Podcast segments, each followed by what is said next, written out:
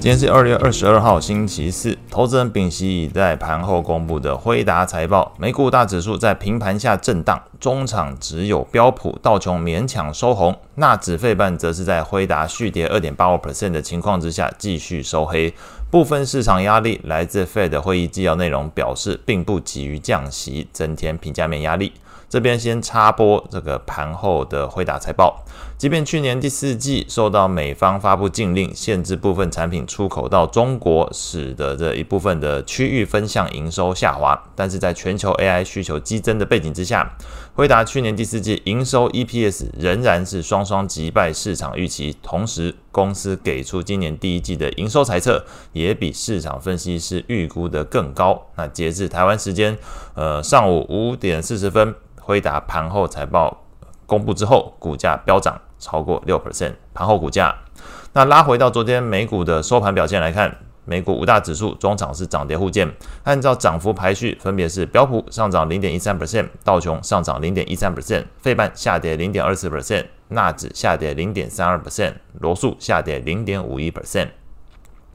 情绪面的部分，恐慌指数 VIX 下跌一点零四 percent，收在十五点二六。CNN 的恐贪指标状态维持在贪婪阶段，指标读数维持六十九。美股七雄涨多跌少，那涨幅超过一 percent 的是 Google 上涨一点一五 percent，跌幅超过两 percent 的是刚刚提到的 NVIDIA 下跌二点八五 percent。不过人家盘后可是大涨超过六个 percent。标普十大类股里面唯一下跌的是科技类股，下跌零点七六 percent。那想也知道是辉达。的拖累的一个情况，那涨幅超前三名是能源上涨一点八六 percent，公用事业上涨一点三六 percent，房地产上涨零点七二 percent。ETF 的观察清单部分，中概股有所回升，MSCI 中国 ETF 上涨二点一一 percent，金融中国指数 ETF 上涨零点七五 percent，涨幅居前，显示中国官方推出了多项利多政策之后，同时昨天有看到一个消息是特别针对量化基金祭出了一些禁空令之后，那市场这个卖压算是一扫而空，股市有所反弹。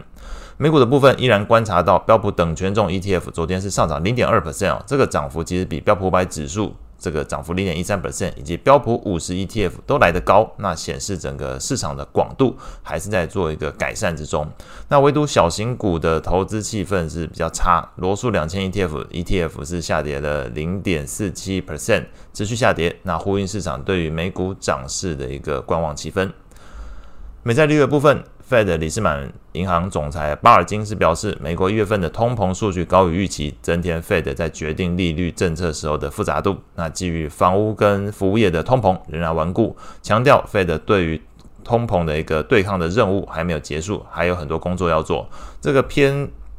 鹰派一点的这个发言，还是淡化了市场的降息预期。美债利率昨天是普遍收高，十年期利率上升三点一六个基点，收在四点三二 percent；两年期利率是上升了五点三九个基点，收在四点六七 percent；三十年期利率上升三点五一个基点，收在四点四八 percent。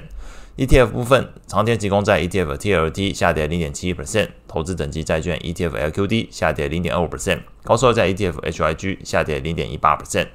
外汇市场部分，美元指数基本持平，小跌零点零六 percent，收在一零四点零二。主要货币之中，瑞郎升值零点二三 percent，收在零点八八，表现最强。欧元升值零点一 percent，来到一点零八。那前面提到这个。欧元跟瑞郎升值，但是有观察到昨天的日币则是下跌情况，表示这个上升的情形，特别是瑞郎，这表示不是受到所谓的避险情绪的一个带动。那到底受到什么？不排除受到昨天公布这欧元区二月份的消费者信心高于市场预期所导致的。那后续值得关注的经济数据，前面的这个会议纪要也公布完了，那 NVIDIA 财报也公布完了，后续可能就是看 market 制造业 PMI，那欧元区、英国、美国都会公布，美国的话还会公布这个成屋销售的一个数据。以上是今天所有的内容，祝大家有美好的一天。